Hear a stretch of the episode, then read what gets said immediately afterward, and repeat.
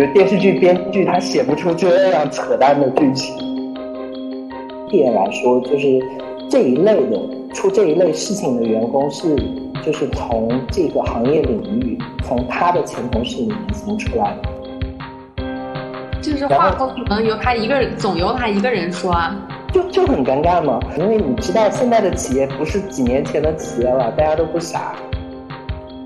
然后他之前跟企业有纠纷是有案底。哇，这那他还折腾什么？你不会是自己给自己填的这个薪酬的数字吧？哇哦，这也是一种内卷。对，这个成本还是要由绝大多数人来分摊的。是的呀，而且蹲进去过，对你的大家对你的评价难道有正面的帮助吗？会搞事的人不代表就是说他做事情的成功率高，因为他搞的不一定是好事啊。对，确实是的。就盲从完，你说你是做了先锋还是做了炮灰，这个很难说。对，确实是。我给银行柜员三句话，你给我把这个事儿办完，客户经理可能会把我踹飞的。就是职场中难免会遇到这种奇形怪状的人和奇形怪状的事情。The preface to today's talk. OK，感觉关注的听众朋友应该很久都半年多都没有在，就是说看到有更新或者是任何的信息发布了。原因是呃。我这边换了城市，然后也换了新的工作，然后被紧急的召回了新的创业项目，然后度过了要死要活的大概半年左右的这个初创初创最要命的一个阶段。然后今天是趁着这个阶段忙完，稍微有那么一一喵喵的这个忙里偷闲的摸鱼时间，然后赶紧拽上团队的以前的伙伴菲菲老师。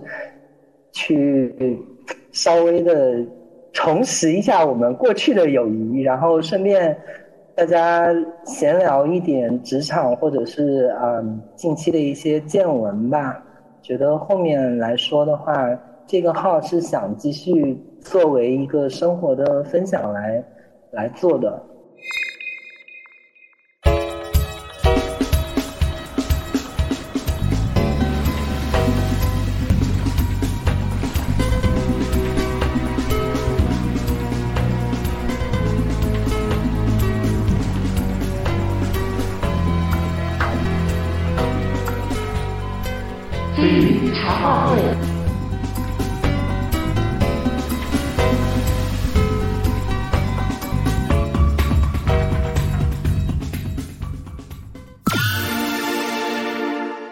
首先还是要隆重的欢迎一下我的老朋友菲菲老师，真的很感谢半年来是吧，友谊都不离不弃的。嗯，真的也很感谢小月邀请我来参加这一期的录制。呃，听朋友们，大家大家好。最近啊，真的是世道也不太平，各个地方都是狼烟四起。然后呢，我们的老朋友顾生老师最近也被隔离在上海，困在家里，可以说是。真的是有了上顿没下顿呢，在在此我们也是对护生老师的这个经历表示沉痛的呃慰问吗？慰问，深切的慰问，深切的慰问。不是应该应该是菲菲高娃老师，这是可以说的吗？这真的是可以。我跟你说，护生老师都要把你展开了。不过不过这段时间确实哦，一直有关注那个，就是嗯。好像好像好像什么都要屏蔽的样子，就是某某地区的这个朋友们的怎么说来，日常生活的进展吧，特别是护生老师的这个公众号，最近感觉就是越来越惨不忍睹，这个这个标题的这个状态，嗯，逐渐丧失表情管理，越来越暴躁。哎，就是还是还是怎么说来，希望护生老师平安健康，对，嗯，对，希望。这个地区的朋友们，全国的朋友们都能够平安、健康、顺利的度过这一段艰难的时光。对，尤其是现在因为某些原因的影响，需要封闭在家生活的朋友们，还是希望大家吃好喝好，对吧？供应顺畅，然后呃，远程工作顺心，家里的那个熊仔们不要太让你就是呃消耗精力，就是希望大家总之生活顺利，然后一切都平安健康。对，好，这个话题赶紧结束，再不结束我们就要赶小黑屋了。对，呃，所以差不多半年时间没有太联系了。但是我是一直有关注菲菲老师的公众号，然后菲菲老师有很多的文章，就是说最近还是有很多很好的观点输出的嘛。就是很遗憾，你你你你你为什么不不对？也不应该是你为什么不开，好像好像是你开不了留言的那个互动，好想跟你讨论一下。然后想想吧，为了个讨论，你说工作忙得要死，大家都忙得要死，又跑去吵你也不太好。你你这半年就等于一直还是在坚守岗位，在这个赛道上冲刺呢。对呀、就是这半年还是在不断的积累自己的一些知识，然后做一些专业方面的输出，尽量的去拓宽自己的一些经历吧。但是不能开留言这个事情真的不是我的锅呀，实在是没办法，就注册太晚了嘛，所以官方爸爸不给咱们开，这也是实在是没办法的事情。就在这个地方，先向朋友们安利一下菲菲老师的这个公众号，太拗口了，你自己说吧，你的公众号叫啥？欢迎朋友们来关注一下我的公众号，叫西西弗斯是理想集。当然我知道这个名字确实很拗口啦，然后后面我们也会考虑改一个更好记的名字。不过现在也也建议听众朋友们可以先关注起来哦，点个关注不迷路。嗯，你回头先把你那个啥，就二维码再发一次，我要贴到 show notes 里。你那个名字真的一个头两个大，说 两遍都不一定记得住。西西弗而且斯是念也不一定理想念的对。是的，那个菲菲老师其实还是有很多非常有趣，而且怎么说呢，他的这个观点的总结呢，还比较的就是短小精悍、简洁有力的。所以说，嗯，另一方面呢，就是喜欢的朋友，一个是可以时常看一看菲菲老师的观点输出，然后喜欢的话为他点个赞，稍微加点数据，是吧？我们菲菲老师早一点把留言板打开，这样的话有什么有趣的话题，我们可以一起讨论一下嘛。有讨论这个这个事情才更有趣嘛。那个，好了，回头记得把二维码发过来啊。你你不发我我会追着你要的。嗯嗯，我这边就跟刚才开场说的一样，我是在大概十二月份的时候吧，然后，嗯，就是我这边原先的那个合伙人终于找到了新的这个翻身的契机，然后就把我拽到了深圳，然后他们就开始创业了，然后我就又当马仔了，跟过去了。然后我发现深圳这边这个城市跟嗯之前待的广州会有那么一点不同吧，就哪里不一样？几个一线城市里面，深圳的深圳节奏听说过吧？哦，就是非常注重效率的那种吗？就是呃，我们之前不是有一个那个七天的那个，其实那个不叫风控，那个应该叫呃官方的说法叫大放缓，有印象吧？前一阵儿的那个新闻，对，然后就是就是就是第一天的热搜不就是打工人全都扛着电脑机箱回家，对 这个这个我是我知道扛着布盖卷去工地。对，是是是是是是真的，就这边的这个这个做事业的这个效率，大家的事业心实在是令我叹为观止。然后我感觉来到这里半年时间，可能不不小心也踏入了这个卷王之王的这个这个赛道了，大家卷起来吧！就是真的打工人打工魂了。嗯，对，就没有什么可以阻挡我搞事业的脚步。对，所以说，而且创业嘛，你懂的，头半年死去活来，跌宕起伏啊、就是比电视剧还狗血，然后比电视剧还精彩的嘛，狗就是血是哪里来的？快，感觉这里面听到了八卦的味道。有很多，就是我觉得比八卦还八卦，真的真的比电视剧还狗血。就电视剧编剧他写不出这样扯淡的剧情，我跟你说，很多是。嗯，我想想，我们从什么讲起来？我觉得可能讲企业的事情会有点嗯尴尬。我为了不蹲小黑屋，我决定先先从先从我们的职场员工里面挑那么一点点故事讲一讲吧。那我从哪一个开始讲呢？嗯，半年时间，然后三批员工走了两批。不过好像这个按照你原先各个行业的经历，好像也不是一件特别稀奇的事。但是这个迭代的速度也是确实有点快了呀。三批员工走两批，走的都不太和平，然后终于留下那么一批只有一点点能稳下来的人。就老板其实也是焦头烂额的。就我刚才走的时候，其实老板还是黑着脸的。哇哦，天哪！嗯，那我从第一批开始讲哈。第一批，哎，说是一批，其实就一个了。好，第一位打工人。对，代号就叫他代号小 C 好了。然后小 C 呢，我觉得还蛮极品的。就放我的职场经历，可能这么些年，像走他这个路线的，我只真人我只见到过这一个。但是呢，比较巧，我也是个很爱八卦的人。然后我在他的事件发生之前，我还真就是听说了一个很类似的这种职场的八卦。然后我听说的这个八卦是从哪儿来的呢？是从你的。一个前同行嘴里听来的，我那老哥是银行出来的。我的天哪，这是吃瓜还能吃回到我自己头上的。啊，那老哥是从银行那边出的一个，就也是资深银行人嘛。然后就他说这种事情很可能早一点来说，就是这一类的出这一类事情的员工是就是从这个行业领域，从他的前同事里面先出来的。然后，所以我可能要先讲一个，就是。你身边我不知道有没有同行给你讲过这个八卦，就是你记不记得有那么一段阶段，就是所有的外资行收缩业务版图，就是国内的这个行占上风，记得吧？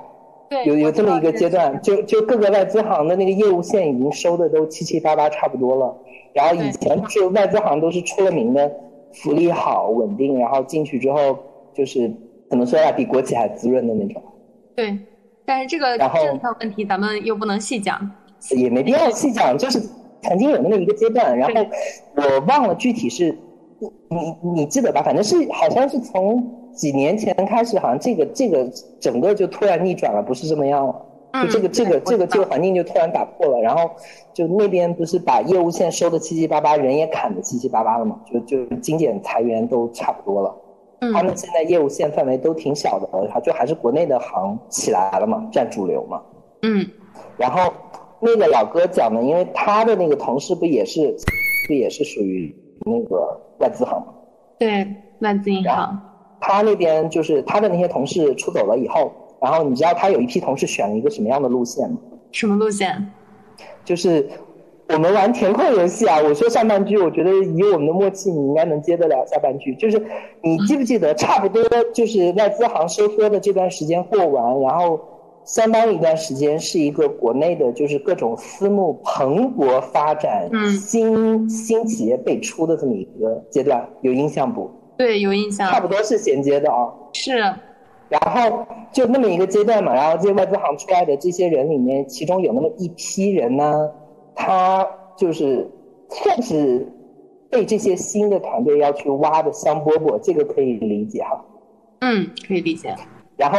你想这些人过去以后呢？那给他的定的身份基本上不是基金经理，也差不多吧，应该就这样的职位呗，就投资经理、基金经理。嗯，对对，差不多的。然后一般按行业惯例，不就是你比如说设置一个呃，我我不知道，就是你可能更清楚标准的项目周期对赌就赌业绩嘛，差不多标准周期是三个月或者六个月吧。嗯，还是还是会更久一点。差不多吧，但是也有可能会有比较长的投资周期的。但是人家一般不会选长线，人家会选个中短期的，就是封闭项目。然后，嗯，这个时候就很互联网了，你知道吧？吹水。嗯嗯嗯。很牛逼，这个收益率可以给你做到。像这个话，我等会儿还得逼掉掉。就是就是就是你懂的，就是就是说，呃，我是资深的。外资行出来的，然后我接了这个，然后我会怎么怎么样，然后什么什么赛道，什么什么这个领域，什么什么板块，然后潜力怎么样，然后这个收益率，你懂的。嗯，然后谈完之后，一笔全靠吹。啊，然后他会拿到，他会拿到一个非常的有怎么说来，就是非常舒服的那么一个 offer，就是也也也是一个 offer，然后也有很好的 title，然后也有很好的这个收入，嗯然后在这个项目快到期，反正这期间就是在行内人，其实，在你看来这么一个期间混混掉前几个月不难吧。对呀、是呀、然后我各种反正就是就是有办法让这个数据看起来过得去，基本上好像显得我是在很努力的做，然后事情好像也是很顺利的样子，对不对？对，在这个封闭期结束之前，我会有一个合适的理由，不管是理念不合还是什么也好，反正就是七七八八的，然后老子不干了。这这样操作都可以的吗？呃，就是说他谈的这个东西，如果是成熟的企业，其实应该是对赌，对呀、对赌可能赌得更扯，但是但是你会把一个底底薪谈的非常的舒服，嗯，然后差不多这个时间，这这波底薪卷完就先走了。好吧，这这只基金怎么样，我们就不得而知。对啊、这不是投进去的钱都听天由命，对，听天由反正。反正反正他吃了差不多五个月、六个月的，应该不比他以前的待遇差。我觉得这期间，嗯因为那个时候反正最不缺的就是新私募嘛。嗯，对，确实，但是但是出来的人毕竟是少数嘛，就是说他这边混完，那边新团队再混一混，反正这种这种事情循环，他大概可以干个两三年嘛，就混个四五家。你你你说这期间基本上不比他之前待在那个哪儿的状态差嘛？确实是。然后然后到不行了，到时候不行再换个行业或者什么喽，就是就是想老师打工在那个喽，但是这这期间还是能很舒服的过个大概两三年，你你大概明白我说的逻辑了吧？明白，可以明白。这但是这个确这个操作确实是有点厉害的。不仅厉害，其实就是现在反正就新出的这些企业也没那么多了嘛，再一个人家也没那么傻了嘛，嗯，对，就是反正后后面再出来的银行员工要再求职也不会那么那么舒服了嘛，人家也不会把你当大神捧着了呀。对呀、确实是。然后，但是早期的这批人还是很那个叫什么来，如鱼得水。对，吃到了那个时代的一些红利吧。然后我们万万没有想到，这个操作是可以复制的。我更没有想到，这个竟然也能，就是经过这么多的铺垫，你是不是大概突然想到了小飞干了些啥？对我我想知道他到底干了啥。第一就是老板会画饼，他也会画饼，嗯嗯，对，给给老板画饼，然后嗯，然后呢，第二是就是说，一个是糊弄学嘛，然后第二个是搞事嘛。嗯就我要让其他的项目团队一个一个都周转不开。就比如说，我今天去跟老板说 A 组的人要辞职，然后明天呢，我跟老板那边说 B 组的人要跟我死斗，就是要斗业绩。然后，然后呢，我又跑到 B 组的人那里说，你是不是跟我过不去，一定要你死我？把 B 组的人问得一脸懵。哇，他这个的，然后呢？就你大概明白，经过他就是大概几周的搅和以后，就整个内部团队会成什么样，你大概可以理解了吧？对呀、我能懂。他这个就这种不稳定的时期，然后你你大概知道他想在老板那留一个什么印象吧？嗯，什么印象？就是只有我在很勤快的跟你沟通啊，然后其他人都啊，我懂的，我懂的。然后就还好的是，他也不太清楚这一个完整的体系团队里面，或者说他清楚，但是他反正选择这么做了。就是你也知道，这一个体系团队里不是说大家都不认识，全是新人凑在一起的啊。对啊，就是话不可能由他一个人，总由他一个人说啊。就就很尴尬嘛。然后他这一波弄完之后，然后其实比较不巧，因为怎么说呀，初创团队兴起，这不是一个人傻钱多，有就那种大钱大老板在后面可劲儿让你烧的那种对创业项目。是的，然后，所以弄到最后快不行了的时候，特别是其实穿帮了，因为你知道现在的企业不是几年前的企业了，大家都不傻。之前不是还有很多人吐槽说进大厂的时候最烦人的事情就是那个背调，你知道吧？嗯，哦我懂。嗯、然后就是说那个这边你说背调这么成熟的东西，大厂会用，其实你把私企的老板逼急了，私企的老板难道不知道去哪儿买这个服务吗？对呀，是的呀。然后，然后现在的背调公司也不是早年的背调公司了，还什么黑白灰手段乱用。其实人家现在很有很成熟的那个，就资料库、数据库这些东西，就是他也不需要那些很复杂的手段，他可以很简单的把一个人该出来的信息都非常清晰的展现出来，就包括你之前工作的地方，这个肯定是公开的嘛，就你只要在网上有那个简历档案，然后你的学历，这学信网可查嘛，然后。你之前跟企业有没有法律纠纷？这是公开的呀，对吧？对呀，对呀。然后他之前跟企业有纠纷是有案底的。哇，这那他还折腾什么？就是就是最后惹得老板去做了背调，然后知道这么个事儿，然后就是。我记得反正那天很惊喜，就是我我们开会的时候，不是不是突然就变得很奇怪，就会上不是一直在针对一个人近期的所有的工作业绩的细节，在进行反复的这个，也不能说拷问吧，就是要跟你跟你不停的对细节嘛，因为你之前如果说谎的话，你这些细节是你传不上圆不上的。对对，是的。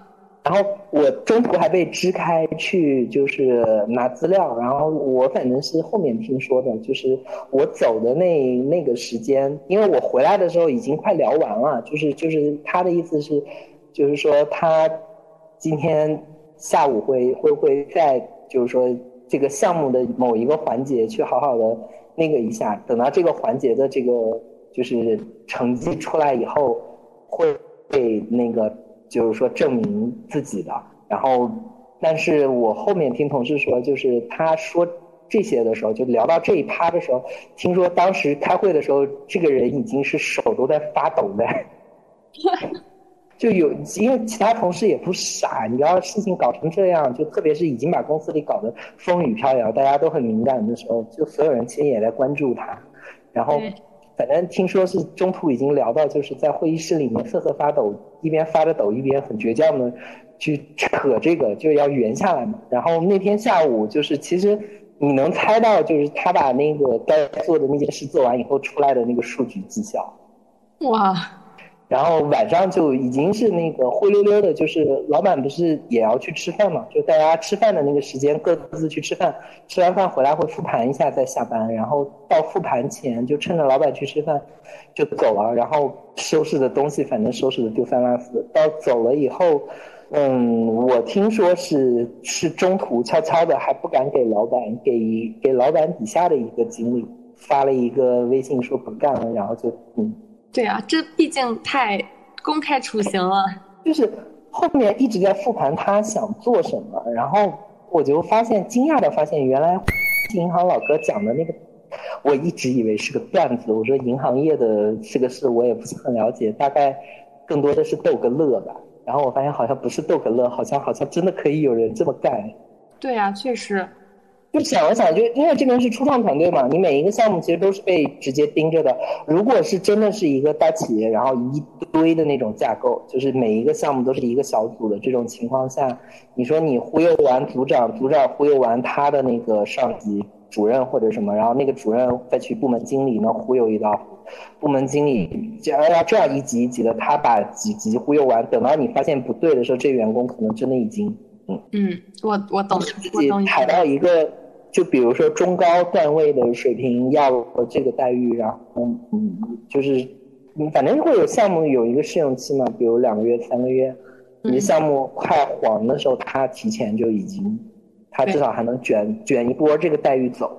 是是的呀，就很绝，就不是不是亲眼所见，没有想到还可以有这样的操作。对，就真的是，竟然真的有人会这么干。这个是小飞的故事哦，小飞的故事到此结束。这就是第一批不太平的员工。好的，这个真的是让我们，我感觉真的是让我大开眼界。就是真的有人能在职场中这样操作，也是非常的有勇气了。没有，现在你就突然能理解为什么那些企业会有这么奇怪，这么又要背调又要看你的流水，就是你不经历这样一波。对，不太能理解那些 HR 的脑回路，但现在想想，好像人家人家是被如果经历过两波这样的员工换我是 HR，好像这个风控也只能往这个方向做。确实是你不知道招过来的会是什么奇形怪状的人。然后第二个故事就更有趣了，我们叫他小 H 吧。好的，有请我们的第二位职场打工人。小 H 属于怎么说呢？他不是这种偏互联网的岗位，然后呃，算是比较传统的技术岗位嘛，就是只是给一个事情，然后把这个事情做完就完了。他不是那种就是要策划、要动脑子、要设计流程或者什么的这种。然后还是一个比较容易受到鼓动的，因为白痴的故事会和第三个故事有所串联，但是鼓动他的人我会在第三个故事再讲。然后小 H 离开以后，我看到了就是网上的段子成真的画面，就是小 H 现在正在跟企业打劳动仲裁。嗯，然后。我看到就是可能跟之前和一些短视频平台我看到的那种操作非常像，就是你要给公司发一个什么函，就是说告知的意思是，呃，你拖欠我薪酬啊这些东西，然后他也发了，然后现在该走流程开始扯皮了，但是我给你设一个片段，是你肯定万万想不到的，是什么？嗯，那天因为我亲眼见到了，就街道和呃相关监察部门的人不是来这边做调查吗？嗯，拿着拿着他的材料的这个事情，然后中途就是有一位相关部门的人出来在走廊打电话，然后那个用的免提，就大家都听得很清楚。然后我听到了这么一段话，就是那个谁谁谁啊。你的工资的数字是怎么填的？你们之前谈薪酬是这样谈的吗？你们签的合同是这么写的吗？然后对面一阵沉默，然后就是说，你的数字的依据是什么呀？然后接着就是，你不会是自己给自己填的这个薪酬的数字吧？哇哦，这很绝，你知道吗？我当时我们整个就办公室的人手都停下来了，大家全都支起耳朵开始听。好热闹的，重点是他还开的免提，真的是公开处刑了，已经。也不处刑，因为我们只能听到，就这边监察部门的人在跟他沟通，他那边一片沉默，你知道，几句话都问傻了。我懂的。你你怎么是自己给自己填的这个数字呢？国家是有相关法律规定的，你的公司也不能给你乱开，也要按照国家规定的数字开。你自己填的这个数字依据是什么？没有依据，你怎么能乱填呢？哇！当时我头一次听到还有这样的广告。哇呀，真的是。然后他说：“我们这边也必须得按照国家的法律规定去帮你主持你的这个维权行为嘛，就是说，不能是你填个什么数字就是什么数字。”嗯。就这个话出来，就对面一直很沉默，你知道吗？他说：“超过国家规定的数字，你自己走其他正规的法律渠道去维权，这个不是我们管辖的范围。”哇，这个确实是很很厉害了。然后还有一句最致命的，就是那个维，就是他发的那个采访意思就是你能不能再发一份，把水印去掉？因为我不知道他是从 水印，他在哪搞的模板吧？不知道可能哪个。自媒体，我就我就感觉怎么听怎么感觉，就他可能在哪个自媒体看了一下，然后就可能关注了人家的那个号，然后下载了这个，随便填了个数。对啊，明明自己去维权，然后还用了一个，还填了一个自以为合理的数字，然后还用了一个自以为合理的表格，还不去掉水印，真的是离天下之大谱啊！就可能维维维维权也，哎。不过人家可能见多识广，就我听着熟练的沟通，反正可能也不是第一个这样的人。嗯，可能就就你这刻突然意识到是很离谱，维权的群体里面也也也也不见得就都是受害人。对，确实是的。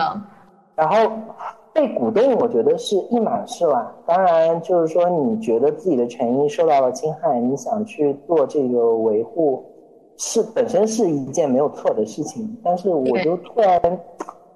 看着这些操作，你知道，就想一想，可能某些之前的一些媒体平台，它真的它会有那种啊，就是五分钟包你怎么怎么赢，你有印象不？能刷到过那种？对，我知道。就觉得五分钟按照他说的那些一做完，哇，别人都跪地求饶，律师真的就不用上班了。是呀，但是五分钟你都能赢下来的事情，还需要这么多专业的人士去做，是为什么呢？然后也很奇怪，你也不知道那个教你五分钟的那个人，他也他是不是从事这个领域的专业工作的？他是律师还是什么？对，是呀，为什么非要听这这种的，就是速成的教程？呃，速成教人速成的这种教程，通常都是。用来你甚至不知道他给你的那个表是个什么玩意。对，甚至他的表上还带有水印。然后你都不知道该怎么填，你就听他他，我都好像有印象，之前有一个哪个自媒体，我印象特别深的一句话就是：你不管对面有没有错，你把所有的东西先罗列上。然后，哎，你把所有的补偿都要上，就是。有一种怎么说呢？其实你要真的三观正一点，你去想一想，就会哭的孩子有奶吃，想想走这个，这何尝不是一种薅羊毛？是。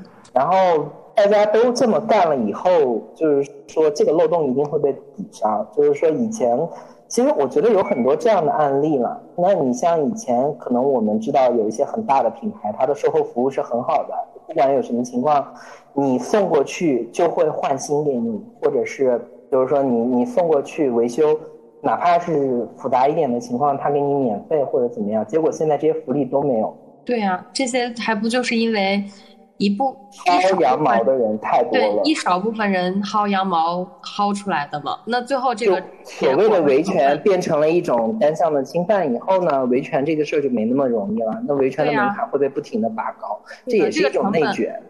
对，这个成本还是要由绝大多数人来分摊的。对，就一家店铺被薅羊毛薅到快死掉的时候，那其他所有人都别想在这里买到便宜货了。是的，确实是。所以说，我就我就觉得，就是那天听完真的是有一种很震惊、很颠覆的状态。就是说，你认为没有合理的，就是说得到你应得的东西，你走这个流程去。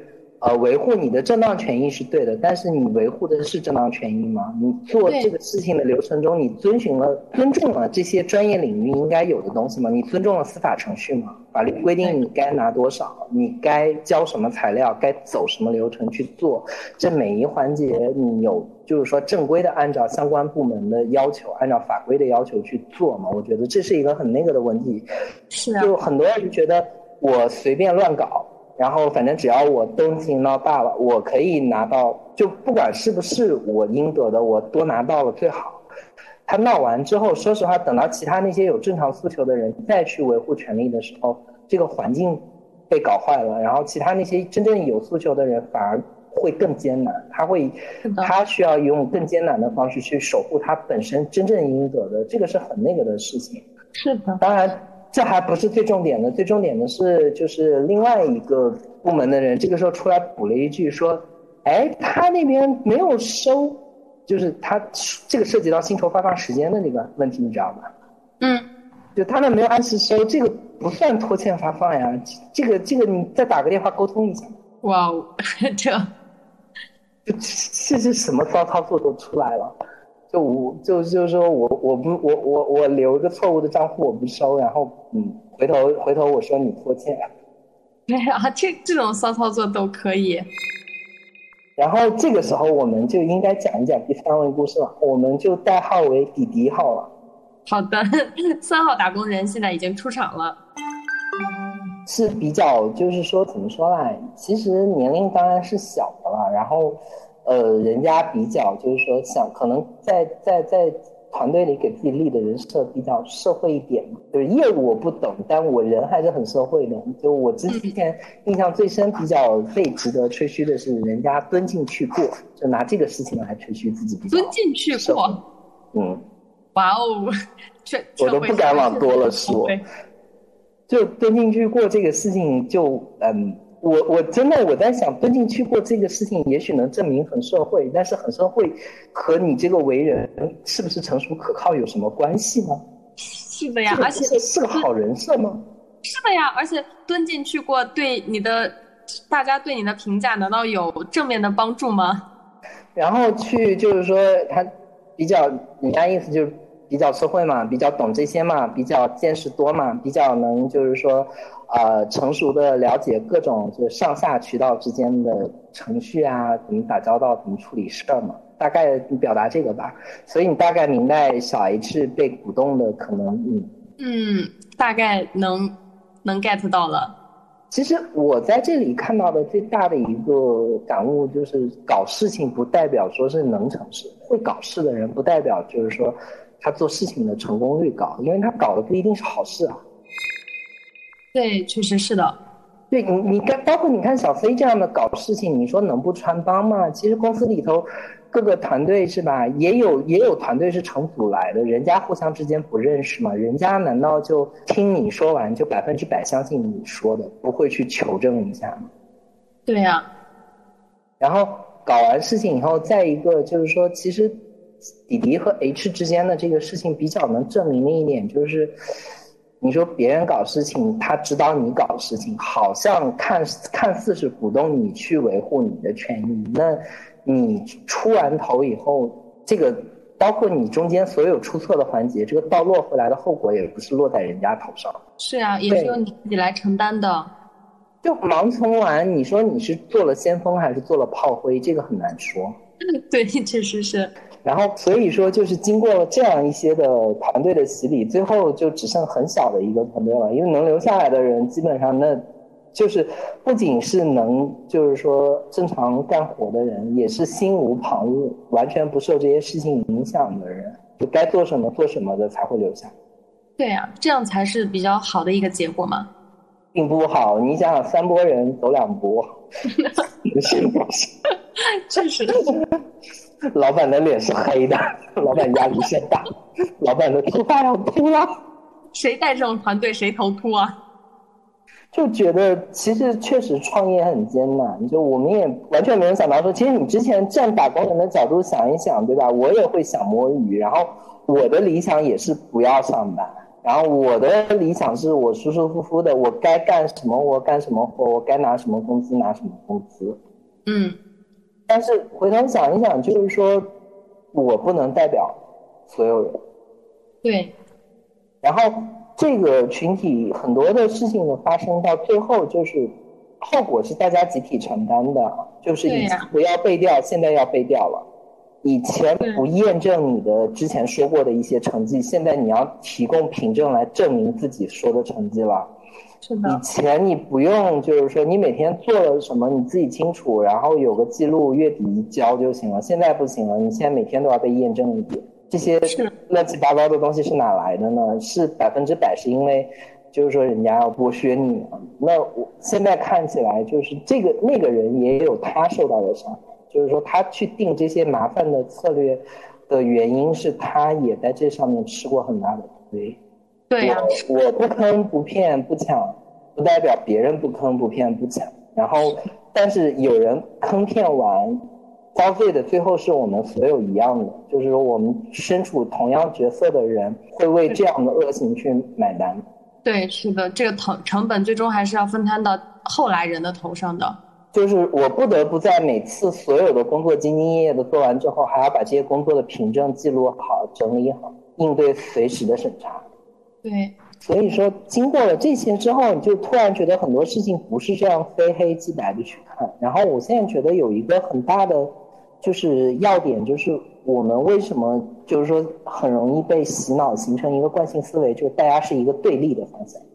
其实这种就主观上，我一开始我就把一个人设置为我的对立的这种结构的这样的人人际看法，这样的逻辑起点，它会导致一个就是说你往后什么事都干不顺，因为你的所有的潜意识在告诉你，你跟对面是一个对立关系。对。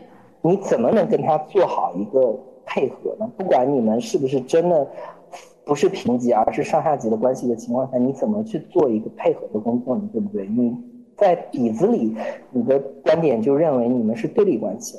这种情况下，你做事情根本就所有的动作都会变形的。是，就是你天然就把他做把对方作为了一个假想敌。对，然后像维权这个事情，我的观点，首先该维权一定要维权，但是维权也是要讲维权的方法。那是嗯，我倒是鼓励大家，就该平时该收集的证据、该证明的事情要证明好，但是前提就是这个事情是真实发生的，然后。你把你要搜集的这些东西去搜集好，其实有很多良心的自媒体，它是可能它确实没有那么高的流量，但是它的那个内容做的，说实话，内容用不用心，大家都是有眼睛有脑子的嘛。那你觉得三分钟随便几句话就能把一件事情讲得很明白，还是说一个五分钟或者十分钟举了例子，把每一个环节一二三四发生了什么，一二三四为什么要这么？解决的这么一个结构讲全的，你你说哪一个质量高，对不对？对，当然是。然后，其实真正做过工作的人，当然相对有经验的人，他会知道说事情应该是一二三四有步骤，一二三四为什么要做这些步骤？每一个步骤它是为了什么？他是说作为证据要证明什么？还是说他是要表达一个什么样的你的诉求也好，观点也好？然后为什么要这样表达？就是说，这个东西是清晰的还是不清晰的？怎么界定？他会把这些东西说得很清楚。那你就按照这个过程去一二三四的比较严格的做，是合理的。再一个，这个一二三四一定是跟相应的，就是说，你去一个机构执行某个行政程序，你不管是投诉也好，去呃某种程度上仲裁也好啦，起诉也好了，它肯定有一个这个机构官方的。一个法律或者是程序上的指导嘛，他会告诉你第一步要做什么，然后第二步要做什么，然后每一步可能涉及到你要提交什么材料，然后这个材料你要不懂，就是说没有样本的话，他这边会有工作人员你会问，对吧？这是我们正常一个做事情的方法。包括说我们从来没有跟银行打过交道，我第一次去银行办对公业务的时候，银行的客户经理也会在解答我的这些问题，银行的柜员也会告诉我第一步要。写什么？第二步要写什么？我要给银行提供什么材料吗？我觉得这是一个很容易求证的东西。那你说我在抖音看完，我给银行柜员三句话，你给我把这个事儿办完，客户经理可能会把我踹飞吧？就是现在现在看，我是觉得说，我们以怎么说来？首先出发点心术还是要正。你如果一开始就不是抱着一个真的维权的想法，你只是说想去反向收割一下的话。其实哪有那么容易？特别是从自媒体学了点三脚猫的，也不正规的流程，然后就随便去做了点什么，就觉得我能捞一笔。我是觉得很微妙，就在这个时间能理解很多人，他这个时候肯定是想要更省力、更快捷的去获得一点收益，这是他的安全感。但说实话，该不该这样做，以及是不是能像想的这么美好，就是。去折腾完就会有冤大头被收割，我觉得这是一个正常人心里都会有杆秤，对吧？对这个问题真的是值得我们好好去思考的问题。再一个就是说，回到你像维权也好这些事情上来说，就还是刚才的一个观点，你说。五分钟就能解决的话，那律师这个岗位，其实律呃法律界的人才、金融界的人才，还有医学界的人才，就是你往不好听一点说，虽然说我们不应该讲，其实就是所有的专业其实应该是平等的，不存在所谓的就是精英专业或者什么，但是有这么一个。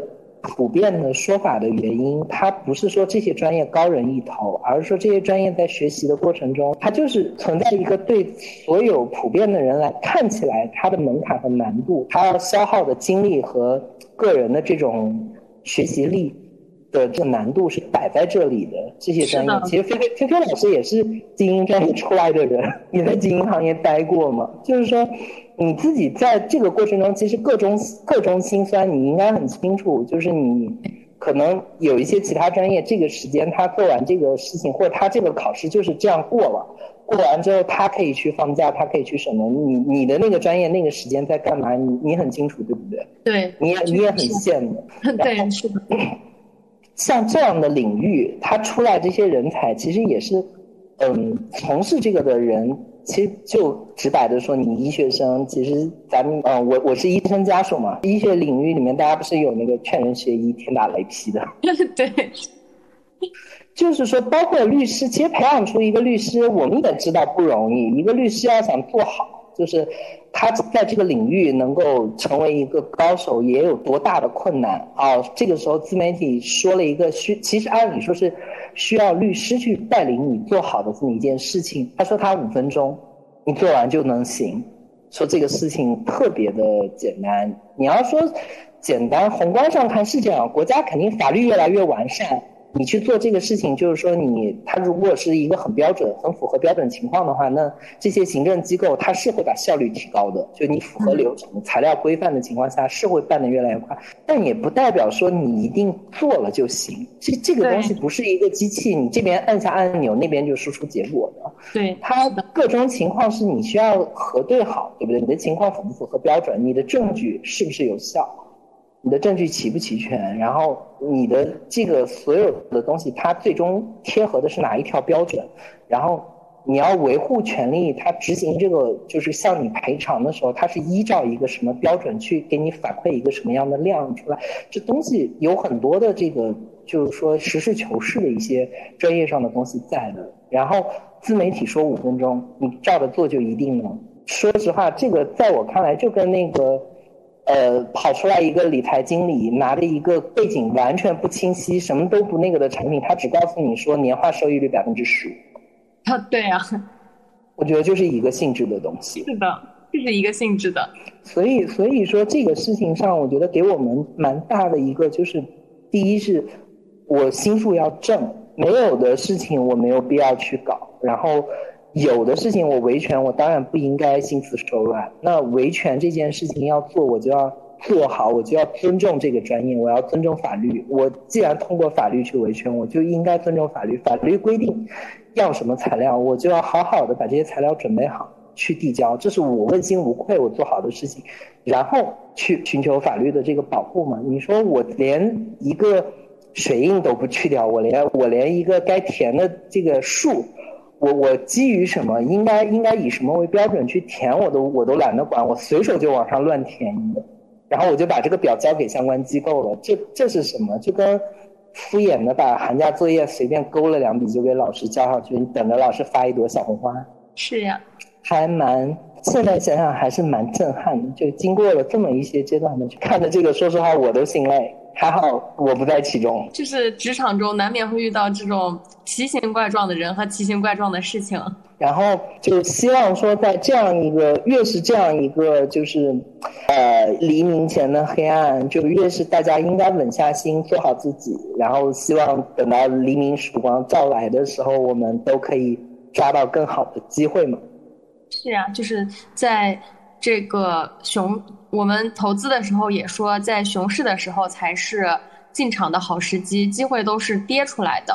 如果在这个时候没有沉下心来好好积累，那么等到机会来临的时候，我们一样也是抓不住的。对，所以从现在的行势看，你说工作有点内卷，我觉得肯定，因为竞争其实更激烈了，因为岗位线在收缩，这个是不容置疑的宏观的现象，就裁员的比例不小嘛，现在。对。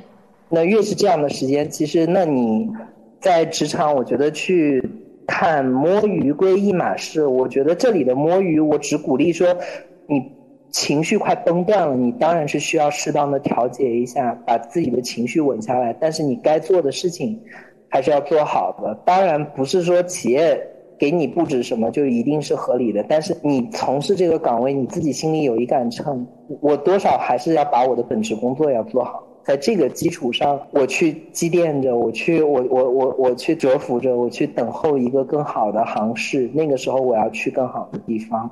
但是现在来说，我是希望稳稳下来的朋友们能够，就真的把心态稳住，做事踏实一点。因为像现在看这种搞事情的，因为说实话，监察机构也不是傻子。我听的那两个电话，明显对面也傻了，我我们也听傻了。就是祝所有的打工朋友就不要遇到需要维权的情况啦。然后现在的岗位呢，能做的踏实一点。那等到几个月以后形势真正开始好起来的时候，希望大家都有一个更好的未来了。That's most for today's talk. 啊，既然刚才聊到菲菲老师是呃银行出来也是精英专业啦，然后菲菲老师在学校的时候其实是学医的嘛，对，是的，在学校是其实是个医学生。我记得很清楚啊，菲菲老师前不久才经历了一次非常紧急的出诊，就是你是在调用了自己所有过去的专业积淀，在在在在为家人在处理这个事情。对，确实是家人遇到了一些比较紧急的情况，然后耗费了我的所有的全部的医学知识，然后解决了这个问题。就一天非常的紧张，然后回来之后精疲力竭。我我记得那天我都我都不敢跟你多说话，我那天就问候了一句，然后赶紧让你早点休息。人生难得有这样一次经历的，其实还是不要有吧，因为我也带家里的老人去看过病，然后我没有你这么就是巧合啦。你你是正儿八经的医学专业出身，我只是个医生家属，就我的我的积累来源于所谓的这身边的常识，当然是比其他人就不那么懵一点。但是你要说真正专业上呢，我没有看病的本事，然后我还是很知道这个当中的各种心酸的。然后我说，既然这么。大家都有这个经历，然后菲菲老师又比较有这方面的专业积累，我们回头约个时间，我们要聊一聊看病这点事情。希望菲菲老师有空的时候多多赐教。好的，那我们下期就来跟朋友们一起聊一聊看病的这些事情，看病就医的这些事情吧。到时候，嗯，下一期应该发你的播客了，我。嗯，努力努力搭建一下，然后赶紧起一个好名字。就是其他感兴趣的朋友，还是可以继续关注一下菲菲老师的公众号“西西弗斯视理想集”。我的妈呀，我还是挂了二维码吧。感谢关注，感谢关注。然后呃，之前在玉林小茶会，就是那个四象限，我们一起联动做的那个资料，这些资料我因为我这边会停掉，就是跟。呃，金融板块相关的这个业务线嘛，就我的个人 IP 会转回做自己的生活分享。那这些资料我会转接到菲菲老师的平台上，到时候就麻烦菲菲老师把这个补发在你的公众号里啦。好的，没问题，到时候请大家一起关注哦。然后我跟菲菲老师就决定时常偶尔。摸鱼的时候，我们要联动一下，随便聊一点生活里的新鲜话题，不管是职场的，还是说呃，就比如说看病求医这种我们生活里非常切实际有需求的。然后呃，有什么新鲜的、其他的好玩的，也欢迎朋友们在评论区提一提。然后抽个时间，我就要把菲菲老师抓过来一起唠唠嗑。一定一定。